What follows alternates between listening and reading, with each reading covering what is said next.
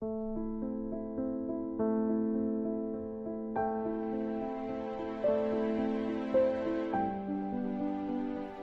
家好，我们是读书郎，我是既然，我是燕山。今天为大家分享的是由岸见一郎和古贺史健所著的《被讨厌的勇气》第一页。我们的不幸是谁的错？一进入书房，青年便弓腰驼背的坐在屋里的一张椅子上。他为什么会如此激烈的反对哲人的主张呢？原因已经不言而喻。青年自幼就缺乏自信，他对自己的出身、学历甚至容貌都抱有强烈的自卑感。也许是因为这样，他往往过于在意他人的目光，而且他无法衷心的去祝福别人的幸福。从而常常陷入自我嫌恶的痛苦境地。对青年而言，哲人的主张只不过是乌托邦式的空想而已。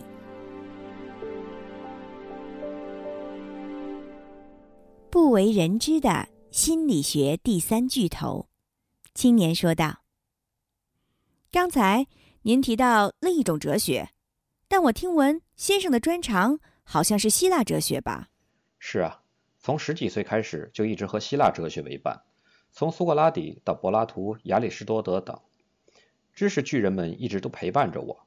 现在我也在翻译柏拉图的著作，对古希腊的探究也许终身都不会停止。那么另一种哲学又是指什么呢？它是由奥地利出身的精神科医生阿尔弗雷德·阿德勒于二十世纪初创立的全新心理学。我们现在一般都根据创立者的名字而称其为。阿德勒心理学，这倒是让我有些意外。希腊哲学的专家还研究心理学吗？我不清楚其他心理学是什么情况，但是阿德勒心理学可以说是与希腊哲学一脉相通的思想，是一门很深奥的学问。如果是弗洛伊德或荣格的心理学，我也多少有些心得体会，的确是非常有趣的研究领域。是的，弗洛伊德和荣格也非常有名。阿德勒原本是弗洛伊德主持的维也纳精神分析协会的核心成员，但是两人后来因为观点对立而导致关系破裂。于是阿德勒根据自己创立的理论，开创了个体心理学。个体心理学，这真是一个奇怪的名字。总之，这个叫阿德勒的人是弗洛伊德的弟子吧？不，不是弟子。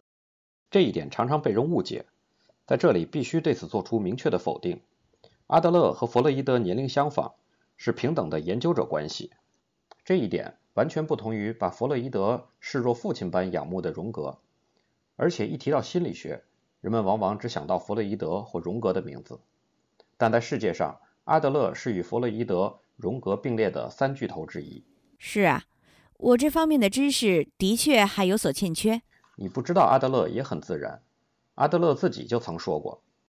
将来也许没人会想起我的名字，甚至人们会忘记阿德勒派。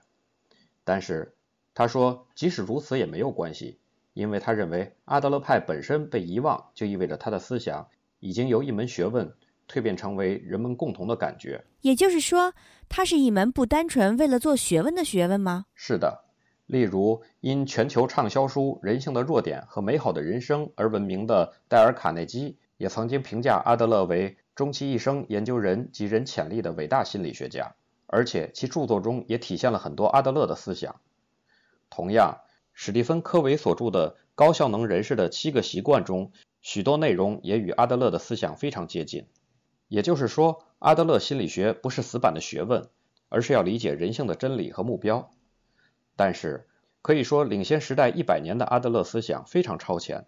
他的观点具有极强的前瞻性，也就是说，不仅是希腊哲学，先生的主张也接近了阿德勒心理学的观点。正是如此。明白了，那我就要再问一下您的基本立场了：您究竟是哲学家还是心理学家呢？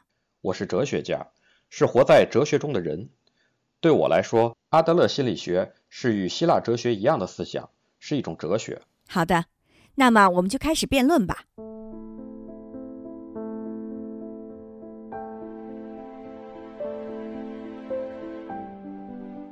再怎么找原因，也没法改变一个人。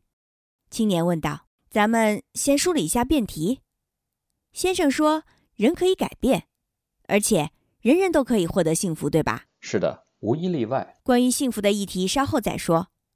首先，我要问问您，改变一事，人的确都期待改变，我是如此。随便问一个路人，恐怕也得到相同的答案。但是，为什么人家都期待改变呢？答案只有一个，那就是因为大家都无法改变。假若轻易就可以改变，那么人们就不会特意期待改变了。人即使想要改变，也无法改变。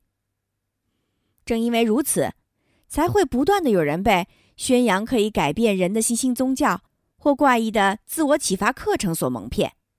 难道不是这样吗？那么，我要反过来问问你，为什么你会如此固执的主张人无法改变呢？原因是这样的：我的一个朋友中有一位多年躲在自己房间中闭门不出的男子，他很希望到外面去，如果可以的话，还想要像正常人一样拥有一份工作。他很想改变目前的自己。作为朋友，我可以担保，他是一位非常认真并且对社会非常有用的男人。但是他非常害怕到房间外面去，只要踏出房间一步，马上就会心悸不已、手脚发抖。这应该是一种神经症，即使想要改变，也无法改变呢。你认为他无法走出去的原因是什么呢？详细的情况我不太清楚，也许是因为与父母关系不和，或者由于在学校或者职场受到欺负而留下的心灵创伤吧，又或者是因为太过娇生惯养。总之，我也不方便详细打听他的过去或者家庭状况。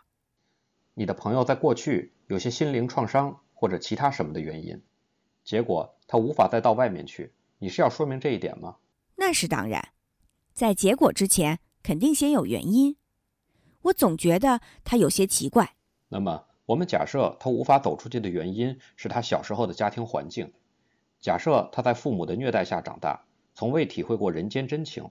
所以才会惧怕与人交往，以致闭门不出。这种情况可能存在吧？很有可能，那应该就会造成极大的心灵创伤。而且你说一切结果之前都有原因。总之，你认为现在的结果是由过去的原因所决定，可以这样理解吧？当然。假若如你所言，如果所有的人的现在都由过去所决定，那岂不是很奇怪吗？同样。如果不是所有在父母虐待中长大的人都和你的朋友一样闭门不出，那么事情就讲不通了。所谓过去决定现在，原因支配结果，应该就是这样吧？你想说什么呢？如果一味的关注过去的原因，企图仅仅靠原因去解释事物，那就会陷入决定论。也就是说，最终会得出这样的结论：我们的现在甚至未来全部都由过去的事情所决定，而且根本无法改变，是这样吧？那么，您是说与过去没有关系？是的，这就是阿德勒心理学的立场。那么对立点很快就明确了。但是如果按照先生所言，我的朋友岂不是成了毫无理由的闭门不出了吗？因为先生说与过去的事情没有关系嘛。对不起，那是绝对不可能的事情。他之所以闭门不出，肯定有一定的原因。若非如此，那根本讲不通。是的，那样的确讲不通。所以阿德勒心理学考虑的不是过去的原因，而是现在的目的。现在的目的？你的朋友并不是因为不安才无法走出去的。事情的顺序正好相反。我认为他是由于不想到外面去，所以才制造出不安情绪。啊？也就是说，你的朋友是先有了不出去的这个目的，之后才会为达到这个目的而制造出不安或恐惧之类的情绪。阿德勒心理学把这叫做目的论。您是在开玩笑吧？您是说他自己制造出不安或者恐惧？那么，先生，也就是说我的朋友在装病吗？不是装病，你的朋友所感觉到的不安或者恐惧是真实的。有时他可能还会被剧烈的头疼所折磨，或者被猛烈的腹痛所困扰。但是这些症状也是为了达到不出去这个目的而制造出来的。绝对不可能！这种论调太不可思议了。不，这正是原因论和目的论的区别所在。你所说的全都是根据原因论而来的。但是如果我们一直依赖原因论，就会永远止步不前。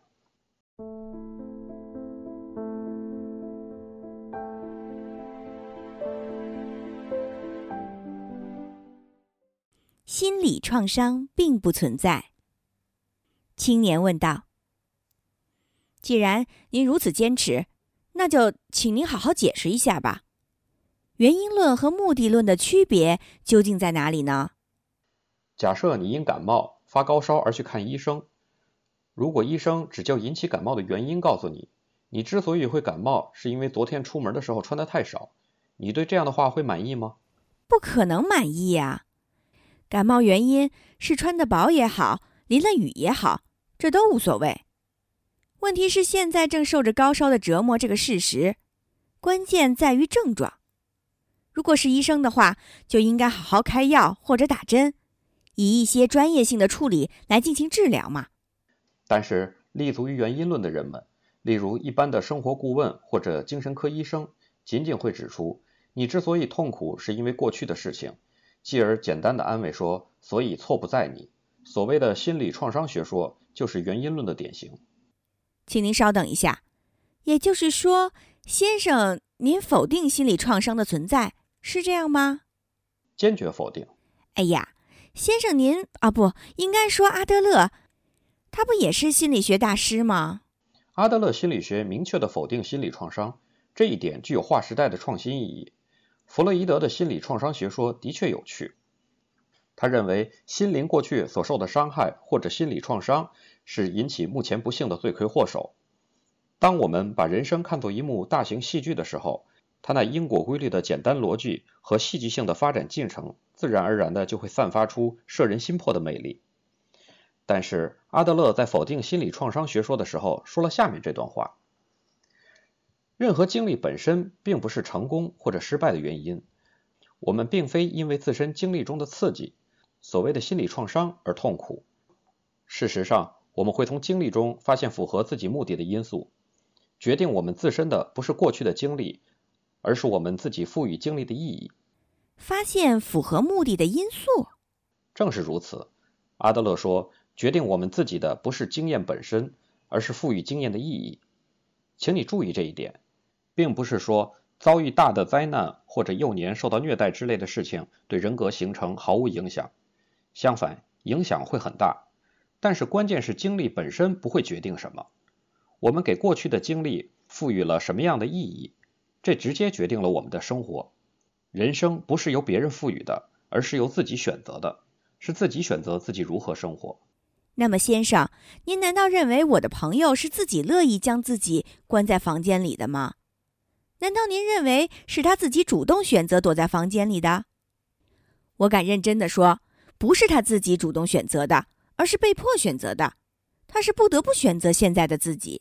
不对，假若你的朋友认为自己是因为受到父母的虐待而无法适应社会，那说明他内心本来就有促使他那样认为的目的。什么目的？最直接的目的就是不出门，为了不出门才制造出不安或者恐惧。问题是为什么不想出去呢？问题正在于此啊。那么，请你站在父母的角度想一想，如果自己的孩子总是闷在房间里，你会怎么样？那当然会担心了。如何能让他回归社会？如何能令其振作精神？自己的教育方式是否有误？一定会绞尽脑汁的思考诸如此类的问题。同时，也一定会想方设法的帮助他回归社会。问题就在这里，哪里呀？如果闭门不出，一直憋在自己房间里的话，父母会非常担心。这就可以把父母的关注集于一身，而且还可以得到父母小心翼翼的照顾。另一方面，哪怕踏出家门一步，都会沦为无人关注的大多数，都会成为茫茫人海中非常平凡的一员，甚至成为逊色于人的平庸之辈，而且。没有人会重视自己，这些都是避居者常有的心理。那么，按照先生您的道理，我朋友岂不是为了目的达成而满足现状了？他心有不满，而且也并不幸福。但是他的确是按照目的而采取行动。不仅仅是他，我们大家都是为了达到某个目的而活着，这就是目的论。不不不，我根本无法接受。说起来，我的朋友是……好了，如果继续以你的朋友为话题。讨论恐怕会无果而终，缺席审判也并不合适。我们还是借助别的事例来思考吧。嗯，那么这样的例子如何？正好是昨天我亲身经历的事情。洗耳恭听。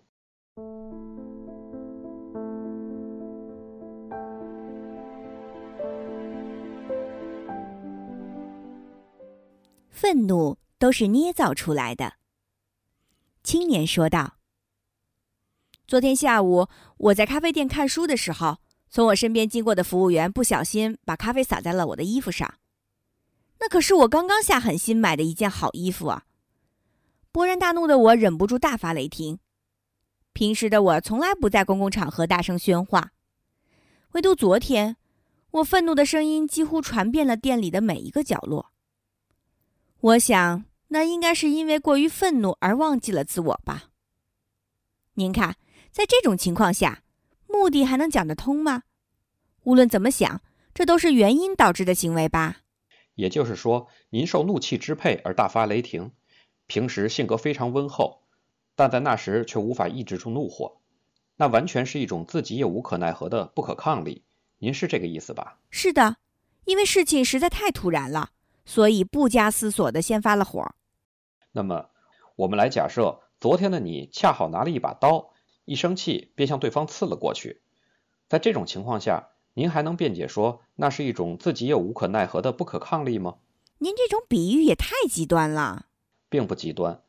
按照你的道理推下去，所有盛怒之下的罪犯都可以归咎于怒气，而并非是当事人的责任。你不是说人无法与感情抗衡吗？那么，先生，您打算如何解释我当时的愤怒呢？这很简单，你并不是受怒气支配而大发雷霆，完全是为了大发雷霆而制造怒气。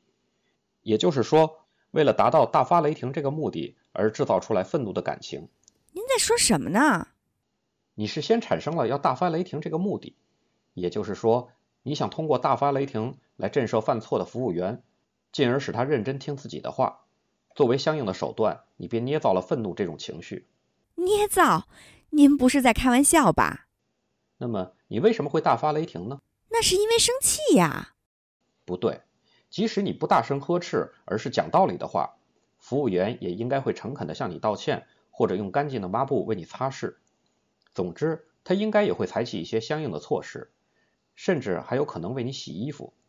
而且你心里多少也预料到了他可能会那样做。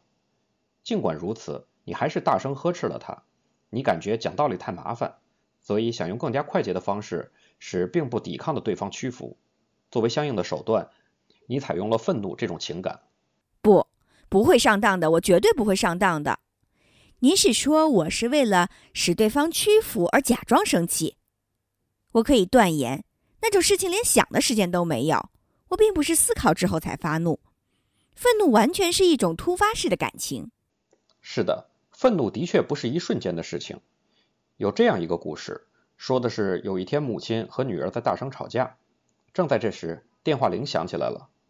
喂喂，慌忙拿起话筒的母亲的声音中仍然带有一丝怒气，但是打电话的人是女儿学校的班主任。意识到这一点后，母亲的语气马上变得彬彬有礼了。就这样，母亲用客客气气的语气交谈了大约五分钟之后，挂了电话。接着又勃然大怒，开始训斥女儿。这是很平常的事情啊，难道你还不明白吗？所谓愤怒，其实只是一种可收可放的手段而已。它既可以在接电话的瞬间巧妙地收起来，也可以在挂电话之后再次释放出来。这位母亲并不是因为怒不可遏而大发雷霆，她只不过是为了用高声震慑住女儿，进而使其听自己的话，才采用了愤怒这种情绪。您是说？愤怒是达成目的的一种手段。所谓目的论就是如此。哎呀，先生，你可真是戴着温和面具的可怕的虚无主义者呀！无论是关于愤怒的话题，还是关于我那位闭门不出的朋友的话题，您所有的见解都充满了对人性的不信任呐。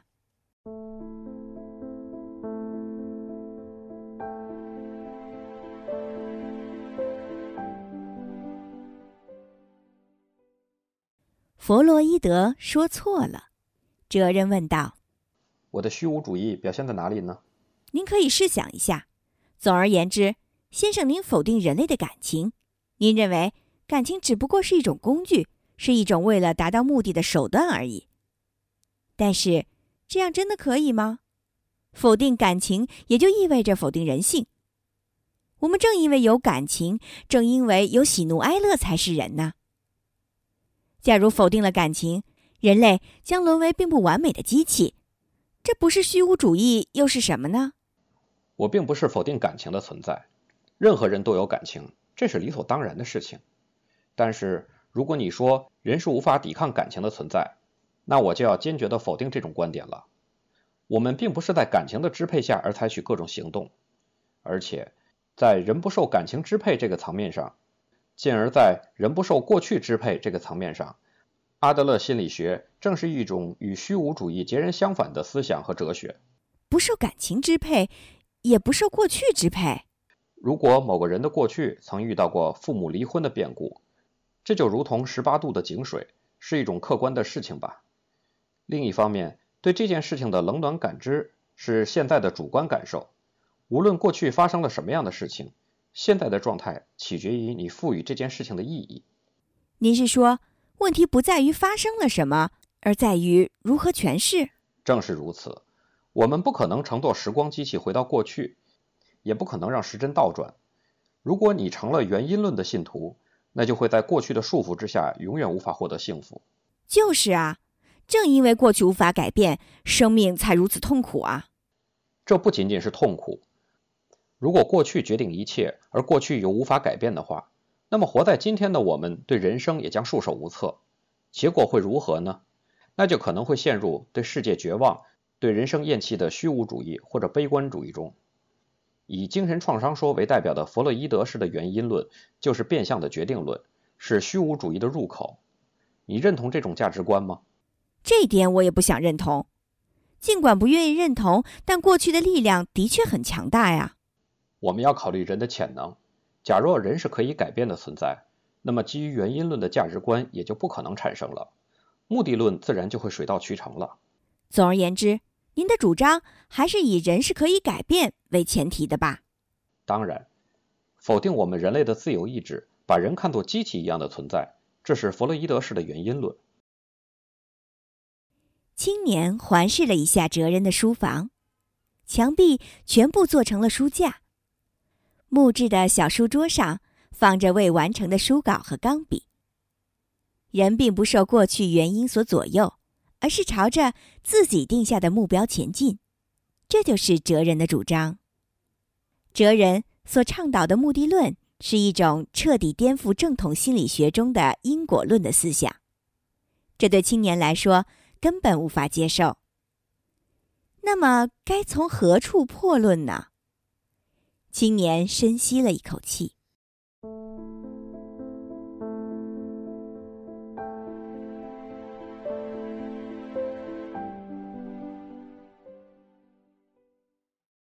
苏格拉底和阿德勒，青年说道：“明白了。那么，我再想说说另外一位朋友的事情。”我有位朋友 Y，是一位非常开朗的男士，即使和陌生人也能谈得来。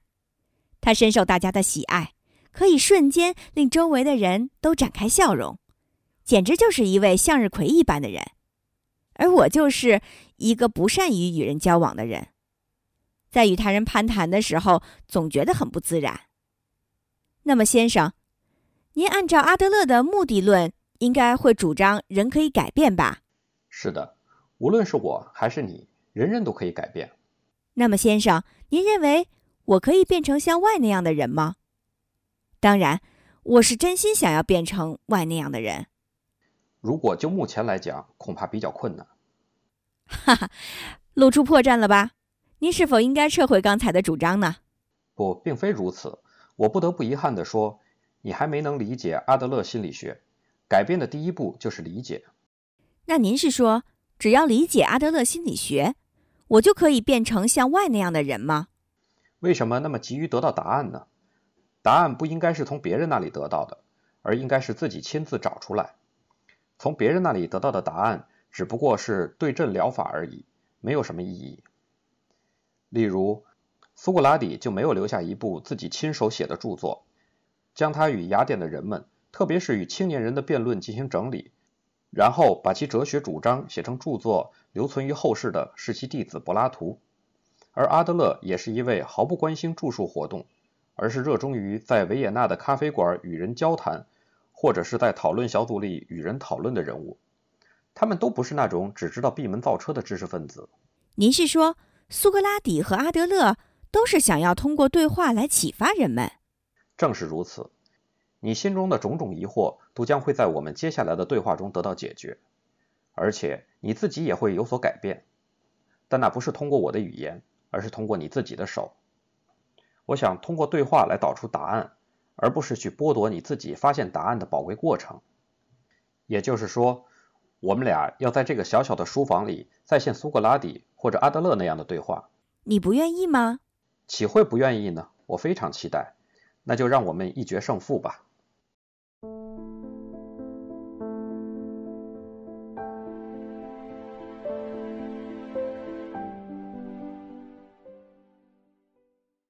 你想变成别人吗？哲人说道。那么就让我们再回到刚才的辩论吧。你很想成为像 Y 那样的开朗的人，对吧？但是，先生，您已经很明确说这是很困难的。实际上也是如此。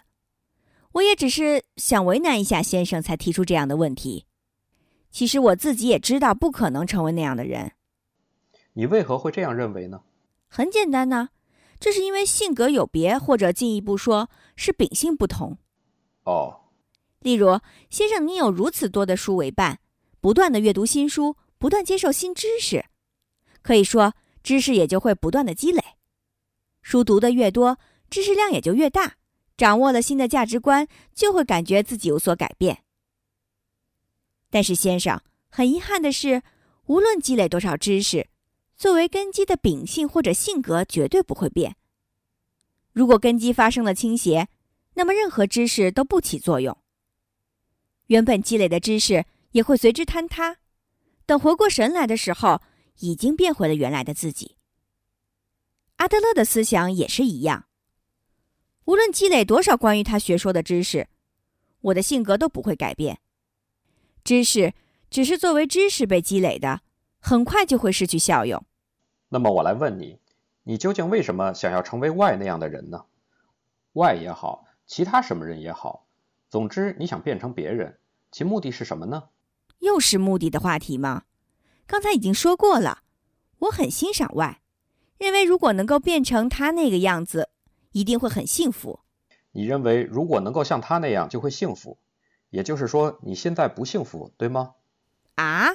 你现在无法体会到幸福，因为你不会爱你自己，而且为了能够爱自己，你希望变成别人，希望舍弃现在的自我，变成像 Y 一样的人。我这么说没错吧？呃，是的，的确如此。我承认我讨厌自己，讨厌像现在这样与先生您讨论落伍哲学的自己，也讨厌不得不这样做的自己。没关系，面对喜不喜欢自己这个话题。能够坦然回答喜欢的人几乎没有。先生，您怎么样呢？喜欢自己吗？至少我不想变成别人，也能取悦目前的自己。悦纳目前的自己，不是吗？即使你再想变成 Y，也不可能成为 Y。你不是 Y，你是你就可以了。但是这并不是说你要一直这样下去。如果不能感到幸福的话，就不可以一直这样，不可以止步不前，必须不断的向前迈进。您的话很严厉，但非常有道理。我的确不可以一直这样，必须有所改进。我还要再次引用阿德勒的话，他这么说：重要的不是被给予了什么，而是如何去利用被给予的东西。你之所以想成为 Y 或者其他什么人，就是因为你只一味的关注被给予了什么。其实你不应该这样，而是应该去把注意力放在如何利用被给予的东西这点上。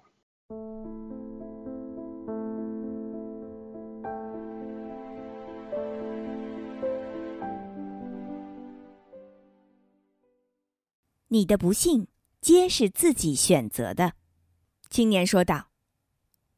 不不不，这不可能。为什么不可能？有人拥有富裕而善良的父母，也有人拥有贫穷而恶毒的父母，这就是人世。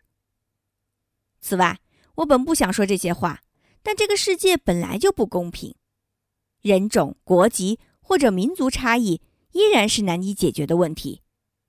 关注被给予了什么，也是理所当然的事情。先生，您的话只是纸上谈兵，根本是在无视现实世界呀！无视现实的是你，一味执着于被给予了什么，现实就会改变吗？我们不是可以更换的机械，我们需要的不是更换，而是更新。对我来说，更换也好，更新也好，都是一样的事情。先生，您总是避重就轻，不是吗？这个世界存在着天生的不幸，请您先承认这一点。我不承认。为什么？比如现在你感到不幸福，有时候会觉得活着很痛苦，甚至想变成别人。但是现在的你之所以不幸，正是因为你自己亲手选择了不幸，而不是因为生来就不幸。自己亲手选择了不幸，这种话怎么能让人信服呢？这并不是什么无稽之谈，这是自古希腊时代就有的说法。你知道“无人想作恶”这句话吗？一般，它都是作为苏格拉底的悖论而为人所了解的一个命题。想要作恶的人不是有很多吗？强盗或者杀人犯自不必说，就连那些政治家或者官员的不良行为也属于此列。应该说，不想为恶的清廉纯洁的善人很难找吧？行为之恶的确很多，但无论什么样的犯罪者，都没有因为纯粹想要作恶而去干坏事儿。所有的罪犯都有其犯罪的内在的相应理由。假设因为有人金钱纠纷而杀了人，即使如此，对其本人来说也是有相应理由的行为。换句话说，就是善的行为。当然，这不是指道德意义上的善。而是指利己这一意义上的善，为自己。在希腊语中，“善”这一词语并不包括道德含义，仅只有有好处这一层含义。另一方面，“恶”这一词语也有无好处的意义。这个世界上充斥着违法或者犯罪之类的种种恶行，但是纯粹意义上想要做恶等于没有好处的事的人根本没有。这跟我的事有什么关系呢？你在人生的某个阶段里选择了不幸，这既不是因为你生在了不幸的环境中，也不是因为你陷入了不幸的境地中，而是因为你认为不幸对你而言是一种善。为什么？这又是为了什么呢？对你而言的相应理由是什么呢？为什么自己选择了不幸呢？我也不了解其中的详细缘由。也许我们在对话中会逐渐弄清楚这一点。先生，您是想要骗我吧？您还不承认吗？这种哲学，我绝对不会认可。青年忍不住从椅子上站了起来，对眼前的哲人怒目而视。你竟然说这种不幸的人生是我自己的选择，还说那是对我而言的善，这是什么谬论呢？你为什么要如此愚弄我呢？我究竟做了什么了？我一定要驳倒你。让你拜伏在我的脚下。青年的脸眼看着红了起来。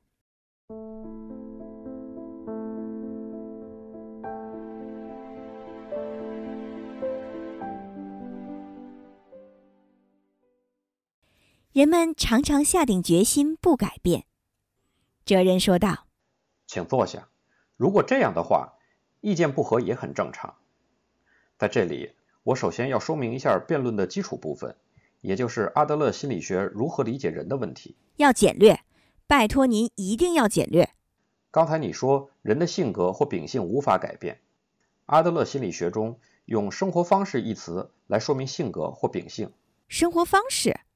是的，人生中思考或行为的倾向。思考或行为的倾向。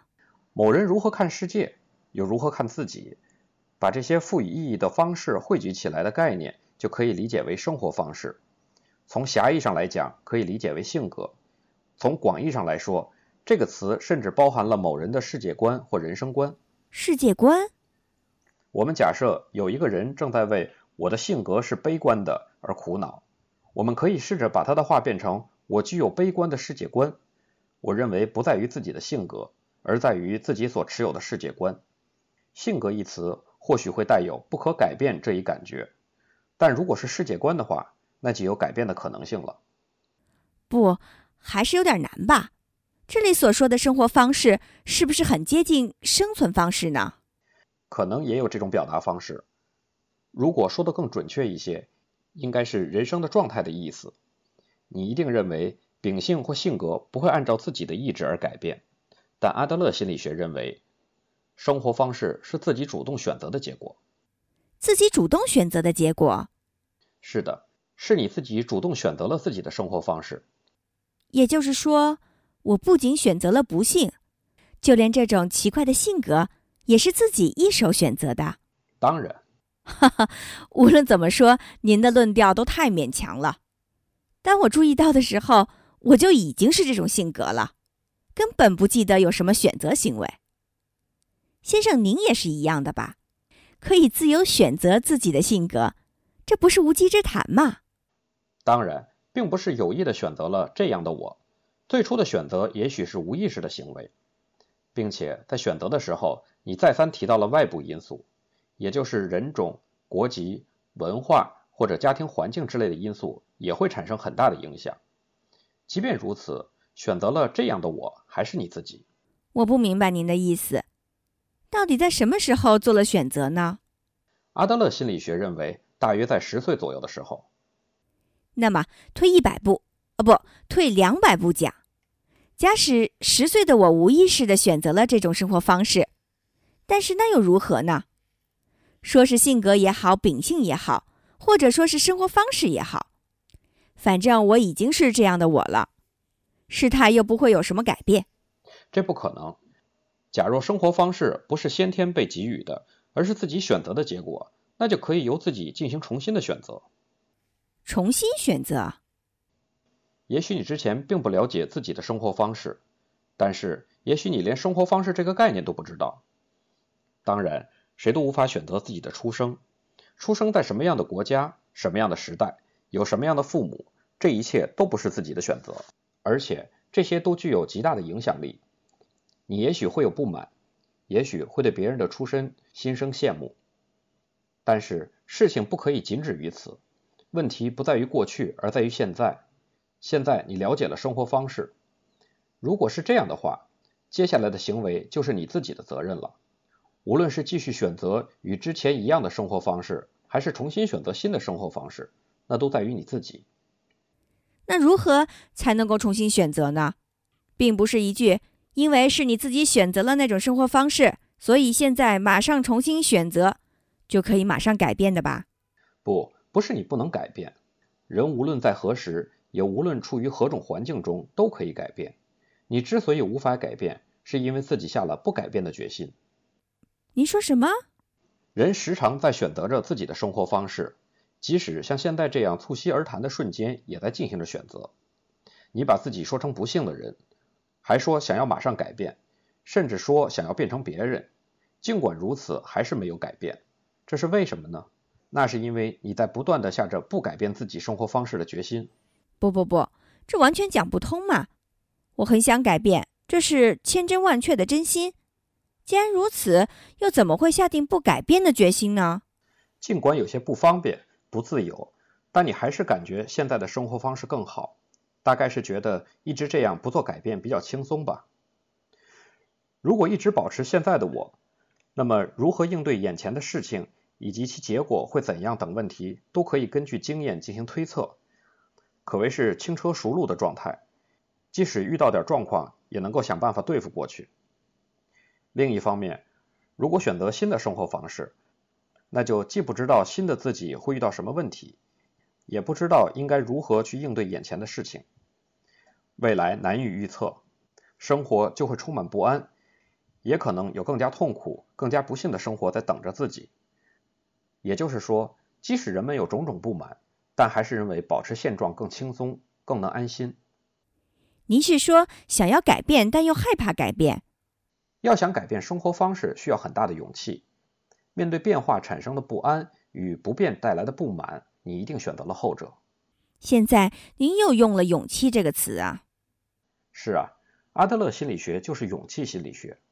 你之所以不幸，并不是因为过去或者环境，更不是因为能力不足，你只不过是缺乏勇气，可以说是缺乏获得幸福的勇气。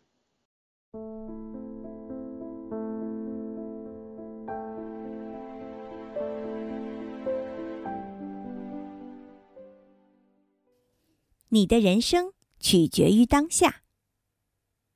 青年说道：“获得幸福的勇气，还需要进一步说明吗？”不，请等一等，我好像有点乱了。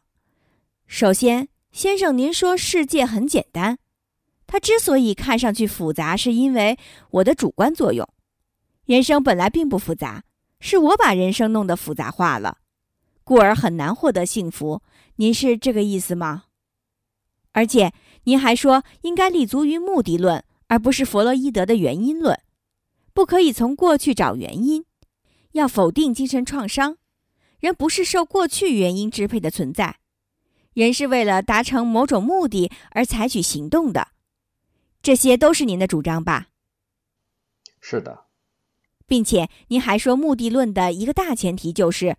人可以改变，而人们时常在选择着自己的生活方式。的确如此。我之所以无法改变，是因为我自己不断下定不要改变的决心。我缺乏选择新的生活方式的勇气，也就是缺乏获得幸福的勇气。正因为这样，我才会不幸。我以上的理解没有错吧？没错。如此一来，问题就变成了。怎样才能改变生活方式这一具体的策略了？这一点您并未说明。的确，你现在首先应该做的是什么呢？那就是要有摒弃现在生活方式的决心。例如，你刚才说，如果可以变成 Y 那样的人，就能够幸福了。但像这样的活在“如果怎样怎样”之类的假设之中，就根本无法改变。因为如果可以变成 Y 那样的人，正是你为自己不做改变找的借口。为不做改变的自己找的借口。我有一位年轻的朋友，虽然梦想着成为小说家，却总是写不出作品来。他说是因为工作太忙，写小说的时间非常有限，所以才写不出来作品，也从未参加过任何比赛。但真的如此吗？实际上，他是想通过不去比赛这一方式来保留一种如果我做的话也可以的可能性，即不愿意出去被别人评价。更不愿意面对因作品拙劣而落选的现实，他只想活在只要有时间我也可以，只要环境具备我也能写，自己有这种才能之类的可能性中。或许再过五年或者十年，他又会开始使用已经不再年轻或者也已经有了家庭之类的借口。他的心情我非常了解。假若应征落选，也应该去做，那样的话也许会有所成长，或许会明白应该选择别的道路。总之，可以有所发展。所谓改变现在的生活方式就是这样。如果一直不去投稿应征，那就不会有所发展。梦也许会破灭啊。但那又怎么样呢？应该去做。这一简单的课题摆在面前，但却不断的扯出各种不能做的理由。你难道不认为这是一种很痛苦的生活方式吗？梦想着做小说家的他，正是自己把人生变得复杂，继而难以获得幸福。太严厉了，先生，您的哲学太严厉了。也许是烈性药，的确是烈性药。但如果要改变对世界或自己的看法，改变与世界沟通的方式，甚至改变自己的行为方式，请不要忘记必须改变的究竟是什么。你依然是你，只要重新选择生活方式就可以了。虽然可能是很严厉的道理，但也很简单。不是这样的。我所说的严厉不是这个意思。听了先生您的话，会让人产生精神创伤不存在，与环境也没有关系，一切都是自身出了问题。你的不幸全都因为你自己不好之类的想法，感觉就像之前的自己被定了罪一般。不，不是定罪。阿德勒的目的论是说，无论之前的人发生过什么，都对今后的人生如何度过没有影响。决定自己人生的是活在此时此刻的你自己。您是说我的人生决定于此时此刻？是的，因为根本不存在于过去。好吧，先生，我不能完全同意您的主张。我还有很多不能接受和想要反驳的地方，但同时您的话也值得思考，而且我也想要进一步学习阿德勒心理学。今晚我就先回去了，下周什么时候再来打扰您？今天若再继续下去，我的脑袋都要炸了。好的，你也需要一个人思考的时间。我什么时候都在这个房间里，你随时可以来。谢谢你今天的到来。我期待着我们下一次的辩论。最后，我还要说一句：今天因为辩论太激烈，所以我也许说了一些失礼的话，非常抱歉。我不会在意的。你可以回去读一读柏拉图的对话篇。苏格拉底的弟子们都是在用非常直率的语言和态度在与苏格拉底进行讨论。对话原本就应该这样。